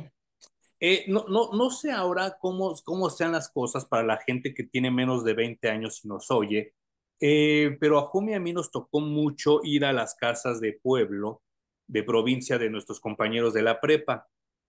Yo recuerdo que siempre que llegábamos, Jumi y yo decíamos, ah, como el despertar del diablo, no nos vaya a pasar como el despertar del diablo. Y de hecho, si ves vacaciones de terror. Sí, claro, claro. Es el despertar del diablo hecho en México, ¿no? O sea, hasta generó, vaya, pero voy a hacer una redundancia, generó un género, creó un género que es el de terror de las cabañas, que está muy bien este, evidenciado en Cabin Fever, ¿te acuerdas? Sí, claro. Y, de hecho, esto de, de, la cabaña en el bosque hay película que se llama Cabin in the Woods. Y que es, todas son hijas, hijos de este género, creado por Evil Dead. Yo, yo creo que este director que hizo Evil Dead Rises no solo venera, sino estudió muy bien a Sam Raimi, porque todo, todo sabe a Sam Raimi, todo. Sí, totalmente. Y yo agradecí. hay quien dice que no, no estuvo chido que se la llevaran a la ciudad, Uh. Porque esto solo ocurre en las cabañas, ¿no? No mames, no.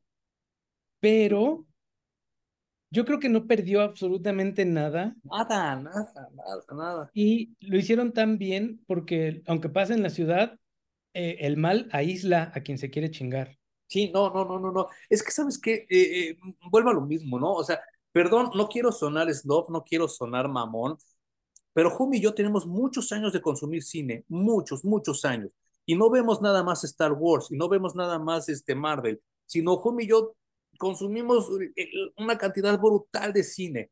Entonces, por eso sabemos de encuadres, de tomas, de guion, de etcétera y demás. Y por eso este canal se genera, porque Home y yo tenemos como muchas inquietudes en común y muchas inquietudes de, que platicar.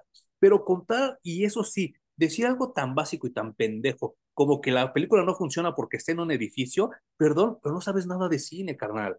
Y, y, y entonces este, este desmadre de, Evil Dead va mucho más allá, porque Evil Dead se trata de las posesiones de gente que tú quieres, de gente que está a tu alrededor y que no mames, las tienes que matar, porque si no, se va a seguir multiplicando.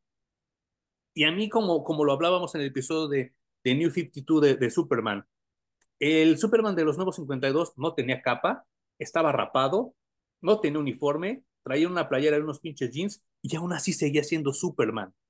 Entonces esta no tiene Ash Williams, no tiene cabaña, no tiene ni siquiera el, el Necronomicon y sigue siendo Evil Dead.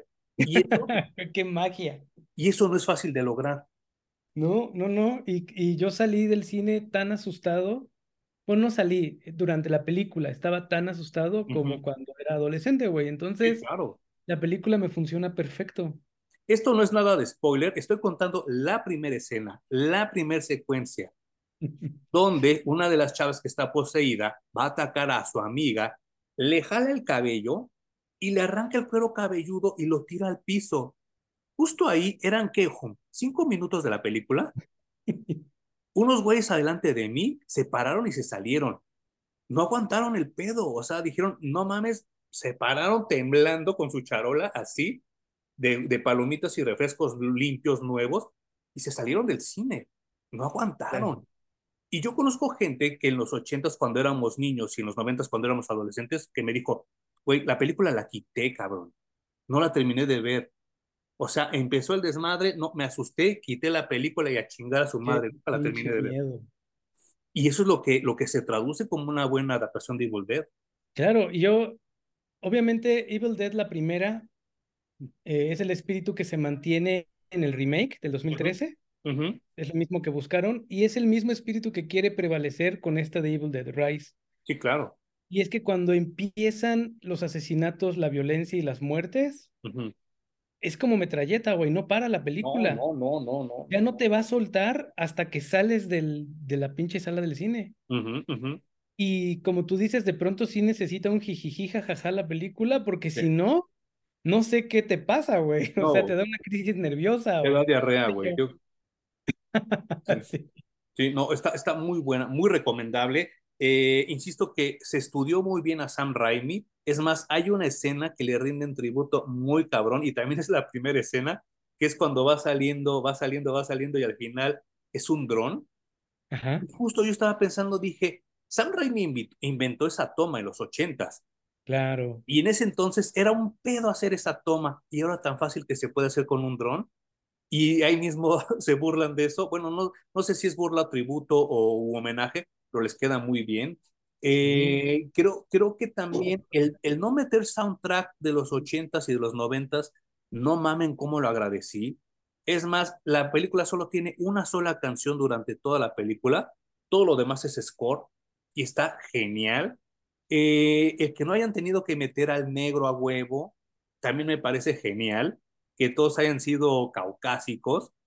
Hay dos vecinos que son latinos y tan tan, pero no tienes que andar metiendo al negro a huevo. Eso también me pareció muy, muy bien. Y ni, al chino, ni al latino, ni nada, ¿no? Y el lenguaje cinematográfico me parece tan, tan cabrón, porque yo no sé qué pinche tendencia tienen ahora los directores de, de filmar con las luces apagadas. Aquí este güey coloca las luces donde tienen que ir y no solo ilumina bien, sino no mames cómo da miedo, güey. Sí, sí, es un peliculón. Es lo más recomendable que he visto yo en este inicio del año. Y de hecho, en vez de, de hacer eh, conexión con anti-recomendación, yo me voy a aventar una segunda recomendación. Ajá. Y no sé si me gana también el fanboy dentro de mí, pero Super Mario Bros. la película también se me hizo una cosa, la disfruté muchísimo. Sé que explotó al doble esa película en mí, porque conecté con el niño que estuvo jugando esos videojuegos, con la música, los sonidos, los personajes. Eh, grité, casi grité el garantizado cuando salió el caparazón Sí, sí, claro. Sí. Porque así gritábamos cuando jugábamos el Mario Kart, ¿no? Sí, sí, sí, claro, yo también. Mis hermanos sí lo dijeron. claro, güey. O sea, yo también lo dije, no lo grité en el cine, estuve a punto de gritar garantizado, pero no, solo lo dije en voz baja. Sí, sí, sí, sí, sí, sí. Y, y, ¿sabes qué? Volvemos a lo mismo. Ya tienes todas las piezas. Nada más es cuestión de acomodarlas en orden. Y poner el rap de la caricatura de los ochentas. No mames. Güey. Hasta homenaje de la película culera de Super Mario Bros. hubo, ¿no? No me acuerdo de eso. También me lo mencionaron, pero yo no lo ubiqué. El comercial del inicio es ah, básicamente parte de la película. Claro. Sí, es cierto. Sí, sí, sí, sí, sí. Y estaba leyendo en datos curiosos que los dos protagonistas son unos actorazos de Hollywood, güey. No son cualquier, cualquier pelele. Ok. Era Bob Hoskins. Ajá. Ajá. Y no sabían a lo que se enfrentaban. Nadie les dijo que era una película de videojuegos. Y entonces cuando empezaron a hacerla de actores en un guion tan raro. Sí, claro. Empezaron a dar a la bebida, güey. Y que entonces muchas de las escenas y casi toda la película se la pasaron pedísimos. No mames. Como pasando el trago amargo de decir, bueno, ya firmamos, ya tenemos que actuar pues hay que ponernos pedos, güey, para que no nos pese tanto. Oye, pero qué culero porque el actor de Luigi, que ahorita olvidé su nombre, se quejó muy culero de esta y dijo que su película era mucho mejor y que actuar es realmente pararte ante una cámara, no nada más hacer voces a lo pendejo. Y yo dije, chale, qué feo, ¿no? Qué feo. A lo mejor se ardió de que no lo invitaron, güey. Yo creo que sí, yo creo que sí. el último papel chido que le vi, pues fue en la de, en esta película de Santa Claus que es Die Hard también, ¿cómo se llama? Ah, la de. Ay, ah, se, se me fue el nombre. En la que, aquí le pusieron Noche sin Paz. Exacto, Noche sin Paz. Night. Y ese, ese papel me parece genial, es un actorazo, güey. Y sí ¿Él fue Luigi? ¿Eh? ¿Él era Luigi? ¿En el original? Sí, ah, sí, él era Luigi en el original. Fíjate, no sabía. Entonces eran dos actorazos en una película pues muy rara, güey, y que también me enteré que nadie, absolutamente nadie en la producción sabía que era una película basada en un videojuego. No mames, qué triste. Entonces que desde allí ni el compositor de la música de la película rescató el soundtrack de los videojuegos. No, no, no, no, no, no, no. Nunca y es pésima. Pésima. Pero ¿qué tal esta, güey? No, no, no, este está muy cabrón y yo creo que, que no solo cumple con el rubro de, de ya te di una película de tu videojuego, sino que yo creo que podría decir yo, yo, yo, Emanuel, que es la mejor película de videojuegos de la vida. ¡Wow! Después de Mortal Kombat. Después de Mortal Kombat 1, la, la, original, y, ya.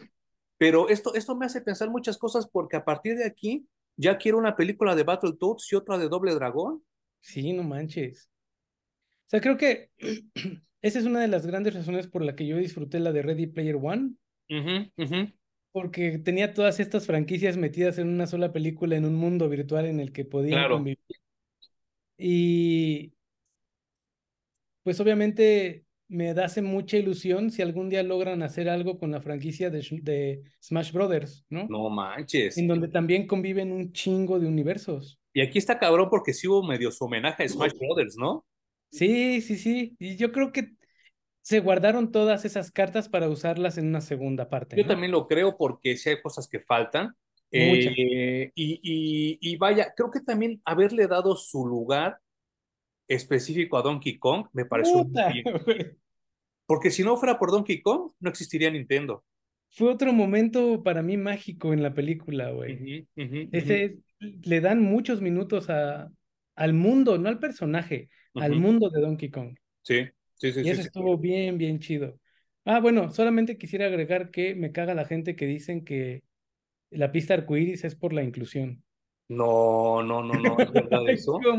Pues es la gente pendeja que nunca jugó ningún videojuego de Mario, güey. Claro, no manches, es que, es que em, ahorita hay un, hay, hay, hay, un sector de la población mundial, porque no es nada más de México, es mundial, que se está quejando mucho de la película, pero esos güeyes nada más agarraron el Mario 1 y tan tan yo sí agarré el Mario 2, el Mario 3, el Mario World, el Mario Galaxy, el Mario este, 64, Mario Kart y todos esos perros Marios. Creo que el único que no jugué fue el Mario Galaxy 2, que es donde sale la gotita esa depresiva. Este, pero de ahí fuera, todo lo que mencionaron ahí, yo lo jugué. Y, y, y, lo más cabrón es que acaba la película y lo primero que quieres hacer es llegar a tu casa a jugar. sí, agarrar otra vez los malditos videojuegos. Y entonces se vuelve el círculo completo y perfecto, pero esa gente que se está quejando, pues no sabe ni qué pedo, o sea, no sabe ni, ni, ni qué tranza con los videojuegos, ¿no? Es más, yo apuesto, apuesto, apuesto mi bello público a que ni siquiera tienen una consola en su casa. Obvio.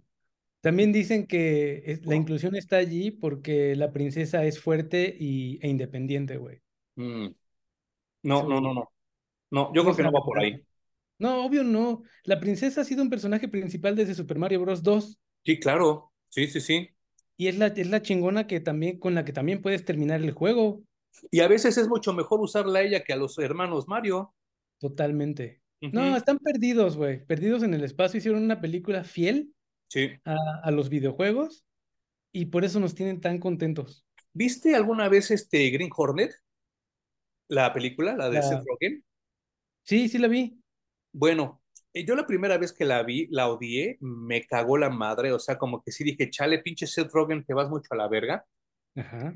Después leí los cómics, que de los que ya comentamos alguna vez, el de, el de Year One.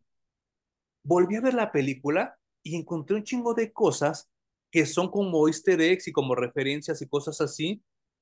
Y me di cuenta que Seth Rogen no tiene un pelo de pendejo. Lo que pasa es que ahora en, en Green Hornet el güey no sabía cómo expresarlas, cómo escribirlas y cómo ponerlas en pantalla. Ahora con Super Mario lo logró a la perfección el cabrón. Porque ya cuando me di cuenta, porque ese güey es la voz de, de, Donkey, creo, ¿no? El Seth Rogen. No me acuerdo. Y ya cuando vi en los créditos que él era productor, dije, a huevo, ese güey ya supo cómo hacer las cosas. Porque si es un brincote de Green Hornet a Super Mario, sí dije, ah, no mames, está muy cabrón este güey, muy A mí me cabrón. cae muy, muy gordo, güey. ¿Ah, sí? Sí. Pero bueno, eh,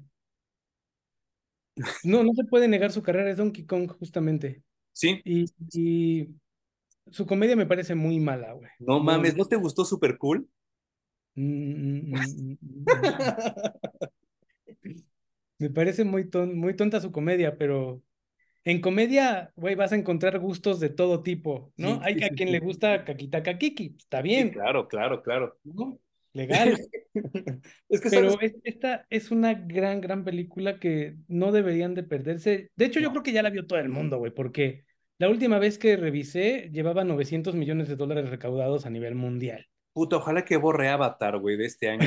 Sí, pero de la historia, güey. Sí, sí, sí, sí, sí, sí. Y pues no sé si tú tengas alguna anti-recomendación después de Sí. estas dos cosas maravillosas. Tengo una recomendación aparte, y no he terminado, apenas va en el tercer capítulo, pero me parece algo muy, muy bueno, un producto de calidad, hecho con el cerebro más que con el corazón, y se llama The Rise of the Pink Ladies, que es, es- que es como el surgimiento de las damas rosas, y se trata de los personajes de Vaselina. Y está obviamente sí enfocado, eh, direccionado hacia las mujeres, porque se trata de cómo nacieron las Pink Ladies, las que eh, es parte Rizzo y que quiere ser Sandy una de ellas y todo eso. A mí Vaselina me gusta mucho. Sí, para mí es como de los mejores musicales que se han hecho en la vida, pero no hay que olvidar que es una versión romantizada de los 50, porque en los 50 había el chingo de racismo, eh, a las mujeres las trataban de la chingada y cosas así súper fuertes que ocurrieron realmente en los 50. Bueno, Rise of the Pink Ladies trae todo eso. Habla del racismo, habla del clasismo, habla de cómo trataban a las mujeres y, y cómo, sin embargo, a pesar de todo eso, las mujeres de los 50 tuvieron que salir adelante, sobre todo las adolescentes de esa época, y me parece genial. Los peinados, los vestuarios, eh, las tomas, la música, es, me parece de primer nivel todo. Son ocho capítulos, apenas van en el tres, ya cuando acabe les volveré a hablar de esto, pero por el momento esos tres primeros capítulos, aviéntenselos, de verdad, es como realmente se vivieron los 50 para las mujeres. Para los hombres siempre Claro. fue muy cómodo para nosotros, pero las mujeres sí le sufrieron mucho en esa época, ¿eh? Mucho. Así que se las recomiendo. Y mi antirecomendación, híjole, no mames, yo de verdad hasta me siento mal, me da pena el decir lo que voy a decir, pero perdí por lo menos 12 horas de mi vida viendo American Horror Story la primera temporada. Qué Manuel, ¿por qué te hiciste eso, güey? Pues porque todos me decían que estaba bien chida, Y esa es la mejor, ¿eh? neta. La No, primera temporada, no sé si es la mejor, pero sí es de las más chidas. Güey, no mames, ¿cómo el fantasma embarazador, güey? ¿Qué pedo? No mames, o sea, y yo no entiendo por qué la gente la defiende tanto. Son 13 temporadas y yo así de, no mames, yo no entiendo cómo puedes sacar 13 temporadas de algo así. Sí, no, la- a mí nunca me terminó de convencer. Vi nada más las primeras tres y una en donde ya ni me acuerdo de cuál era la temática, porque cada una tiene una temática distinta. Ah, vi la Sí. que está basada como en los slashers de los ochentas, Ah, ok. que tiene toda la, pues, pues está vestido de esa manera toda la temporada, ¿no? ¿Y si está buena? Más o menos. O ¿Y sea, tampoco solo cumple. La de Lady Gaga, Ah, chinga. Hubo una donde salía Lady Gaga. creo que es la 4, que están en un hotel. Órale. Eh, no, y no me voy a aventar a verla, Bueno, han sido pues tirándole a malas, ¿no? sí, Las temporadas. sí, sí, sí, sí. Y muy, muy meco el guion, eh, muy pendejo. Bueno, esa gente es la que se sale cuando va a ver Evil Dead Rise. Probablemente, probablemente. Y esa es mi anti-recomendación. No vean, por favor, American Horror Story. No, Nada, ni los spin-offs, porque ya tiene spin-offs. no me digas eso, no. Sí, güey. Como The Walking Dead, algo tan malo que parece que es bueno, pero no, no lo es. Pero lo que es tener lana, ¿no? Sí, no, aunque nadie lo vea, tienes dinero para seguir haciendo temporadas, está increíble, güey. Sí, sí, sí. Bueno, ¿algo más que quieras decir sobre todo lo que hemos hablado hoy, que fue un chingo? Do- dos precisiones. Una, Editorial Panini es italiana de nacimiento, Ah, que Panini nos tenía que haber dicho algo. claro. Creo. Sí, sí, sí. Entonces, es italiana de nacimiento y sí existe una controversia de si Darth Vader es diestro o le voy a, voy a decir siniestro por pura gana. Sí. Este, porque efectivamente en los distintos medios sostiene con distintas manos el sable y como lo justifican, es que Darth Vader tiene manos robóticas, entonces no hay distinción entre si es derecha o es izquierda, las maneja completamente, le da igual. Yo no me quise ver mamón hace rato, pero ya que lo volviste a sacar, yo había oído alguna vez en esos especiales de detrás de cámaras que eso sucedía en una toma donde tuvieron que invertir el negativo para que cuadrara en el cine. Y entonces cuando invirtieron el negativo para que la toma se viera mejor, por eso se veía que era zurdo. Pero no me quise nunca, nunca pensaron que iba a haber chamacos mecos que iban a analizar las películas fotograma por fotograma, güey. Sí, sí, claro, claro. Así que no me quería ver mamón, pero pues ya ni modo, no me tuve que ver. hay más mamones de Star Wars que tú, güey. Sí. Muchas gracias, Hum. Ya me hacía mucha falta echar chisme. Sí, a mí también, Emanuel. Gracias. Y obviamente, como tú dices, gracias a los que nos dan su tiempo y nos escuchan. Eh, y gracias por escribirnos, güey. Saber que existen y que están allá afuera escuchándonos. Puta, para mí es como energía para todos los días. Sí, claro, claro. Y muchas gracias. Y nos vemos la siguiente semana. Ahora sí, en Parallax Comics Reviews.